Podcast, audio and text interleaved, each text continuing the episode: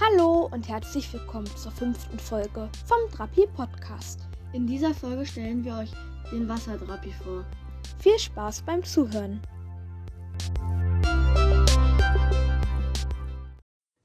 Der Wasserdrapi ist ca. 9 cm groß.